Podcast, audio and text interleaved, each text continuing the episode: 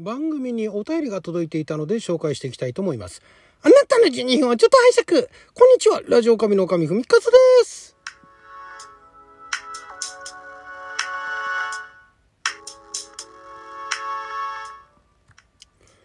えー、番組にお便りが届いておりましたので、もうね、えー結構前なんですけれども、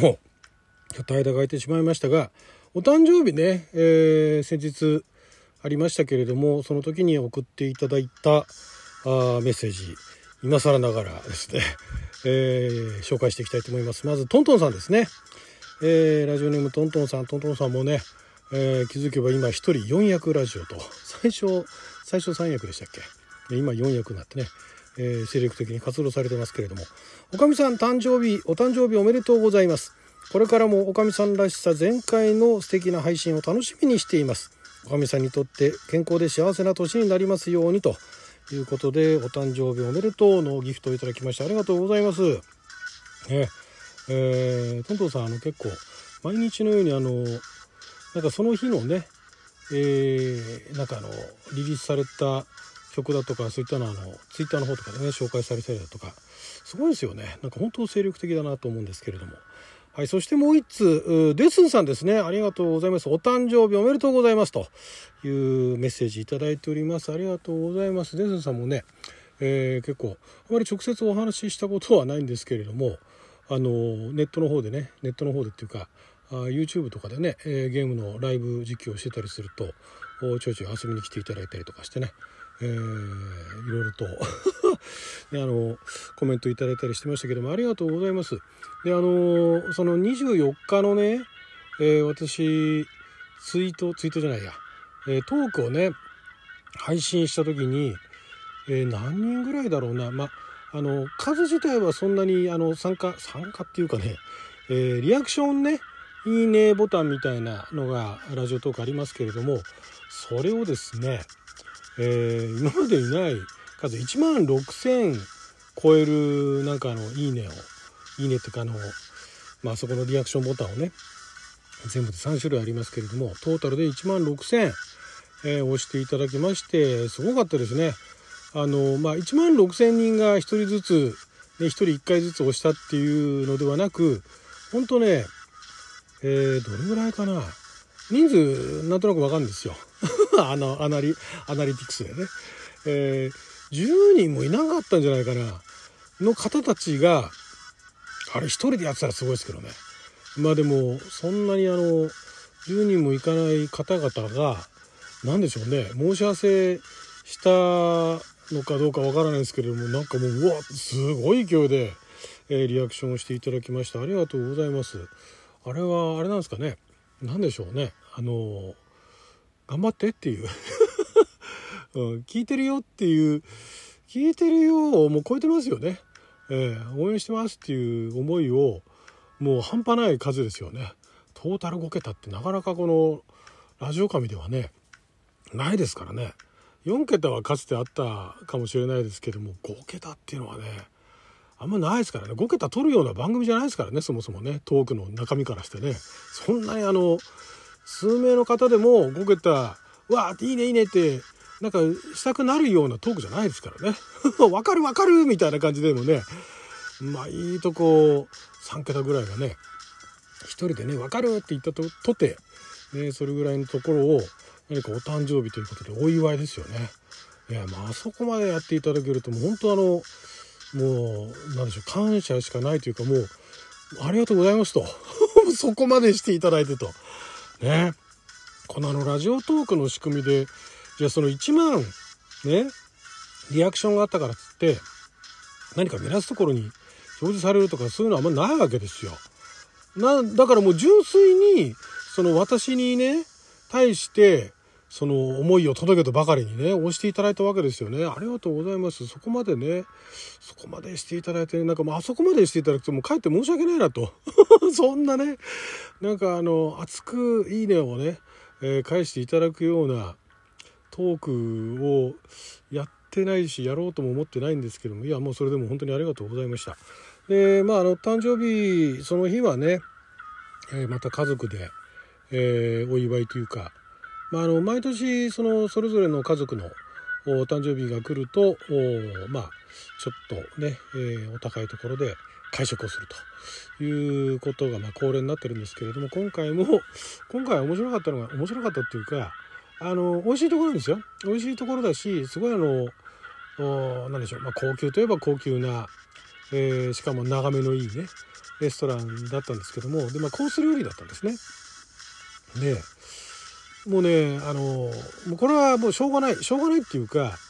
えー、私まだこの年でも苦手な食材ってあるんですね。アレルギーではないんですけれどもまあそこまであの得意ではない。率先して自分でねわあれ食べたいっていうようなものではない食材っていうのがあるんですが、えー、そのコースの中にですね半分ぐらいその食材があってですねえー、あれ？これ私のあの好み知ってるはずだよねと思ったんですけれども、まあ、まず美味しかったですね。その調理方法だとかっていうのも良かったのか。まあもともと苦手は苦手だったんだけども全部美味しくいただけたんですね。それが良かったのとあともうさすがにね、えー、私のあの両親まだ両親健在なんですが、えー、すごい食欲旺盛でたくさん、えー、食べることは食べるんですけれどもそうは言っても、え食べられるものとか、まあそのまあ、体にね、えーまあ、そのまま結構跳ね返ってきますんで例えばなんかすごい刺激の強いものだとかっていうのはもう、えー、なるべく避けたいしあとまあ当然脂っこいものだとかそういったのも避けると。ってなってくると、まあ、このお店だったらこれかなっていうところでなるほどそういうところもこれから考えていかなきゃいけないなと 思いましてですねまあ、あのごちそうになったんでごちそうさまと非常に美味しかったんでねもう本当良かったですよ。あもうだから、まあ、そこで思ったのが、まあ、そういうもうね親も高齢ですからかなりの高齢者ですから、まあ、そこでお祝いでねみんなで会食するとはいえ食べられるものには、えー、限界があるんだなと。食欲旺盛とはいえそのその何て言うんですかね料理っていうかメニューっていうかねその中でも食べられるものっていうのがだんだんもう少しあの自分以上に考えなきゃなと 思ったのが一つとあと自分が苦手な食材が結構あったにもかかわらずめちゃくちゃ美味しかったんですね。あもう調理法なんだなと ここまで来ると調理法なんだなとあれが苦手これが苦手っていうのがあるんですけれども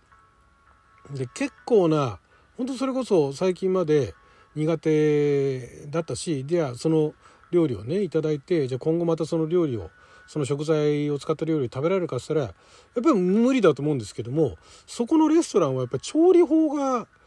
ね、あの良かったっていうか私に合ってたんですね。その苦手な食材なんだけれどもめちゃくちゃ美味しくいただけてうわこんなうまいのって思いながら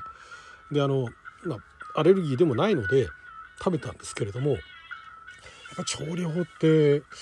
大きいんだなって。調理法ってね、まあ、あの例えがあのちょっとずれてるかもしれないですけどあの舞台の演出に似てるなと 思いましたねその時ね。あの演出ってどんな仕事してるかってまあ演出してんだよって言われりゃそれまでなんですけども多分あんまりあの演出ね、まあ、あのドラマだとかになると特に演出っていう名前で出てきたりしないんでじゃあ演出って実際何やんのっていう話になると要はその、えー、まあ例えばドラマがあったらシナリオがあって演者がいてで音響があってでそのシーンだとかセットだとかがあってで衣装があってであとはライティングだとかあってで最後編集があってっていうのがあるわけなんですけども演出っていうのはあのパーツパーツのパートパートの演出っていうのもあるんですけどもやっぱりトータルで見られるものにするっていうね。だから極端なこと言ってしまえば多少脚本が破綻してようが多少その演者のスキルが低かろうが、ね、えー、演出のそのスキルが高いというか演出がうまいと、あの、見られるんですね。面白いって言って見ることができるんですね。そこがやっぱり演出力だなっていうのがあってで私は演出は、まあ、自分で言っちゃあれなんですけど得意ではなかったんでできれば避けたかったんですねただまあ、えー、これも前お話ししたことあったかもしれないですけど予算がなかった時はまあ、えー、やむやむなく 作演出と。してたりとかしましたけどもまあだからやってたからこそ余計その演出の大変さっていうか本当演出ってセンスが出るよなっていうだからどんだけ逆を言ってしまえばどんだけ面白い台本読んだ時めちゃくちゃ面白いで演者もなんかもうスーパースターじゃないですけどもめちゃくちゃその演技力のある人たち集めても、ね、演出がまずいとなんだこれってなっちゃうんですねここがね怖いところでねだから演出家っていうのがだ私もだから自分の作品を、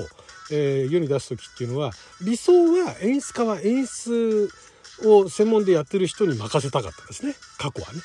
最近はだから自分書いた本を演出家別の方がねやっていただいたりとかするんです。ごいあの非常に満足してるというかおここまでかと。だから演出の方が本当にあの何でしょうね。センスがセンスがいいっていうかまあ自分の好みのセンスだったりするともう自分が書いた本だっていうふうに思えなくなるぐらいなんかもうあれですよ。別に書き換えてないですよ。書き換えてないのにあの自分が書いて、まあ、頭の中である程度イメージはしてるもののそれを超えてくるものを作ってくれるんですよね。いやだからその料理のね、えー、味にしても味付けとかなんとかってある種演出だと思うんですよ。考えてば見せ方だとかね盛り付けの方法だとかね。だからそこを変えるだけで苦手な食材もこうやって美味しくいただけるんだなと。だからまああのお子さんね小さいお子さんであの苦手な食材があるっていうねお母さんお父さん大変かもしれないですあまあでも私の知り合いのお父さんあれですね。結構その料理がめちゃくちゃうまい方で苦手な食材子供お子さんが苦手な食材っていうのがあるってまあ聞いたことないですよねやっぱりその料理の仕方っていうのは結構ねえー、すごいだなとそれでもって苦手な食材も美味しくいただけるようになるんだなということに気づいた誕生日でした。いろいろね、いろんな発見があってね、よかったです、あの日は。ね。えー、まあ、お祝いいただいたのも嬉しかったですけど、いろんな発見ができたのが良かったです。はい、ということで、またね、お便り募集してます。はい、ということで、12分間の記者のお時間いただきありがとうございました。それじゃあまた。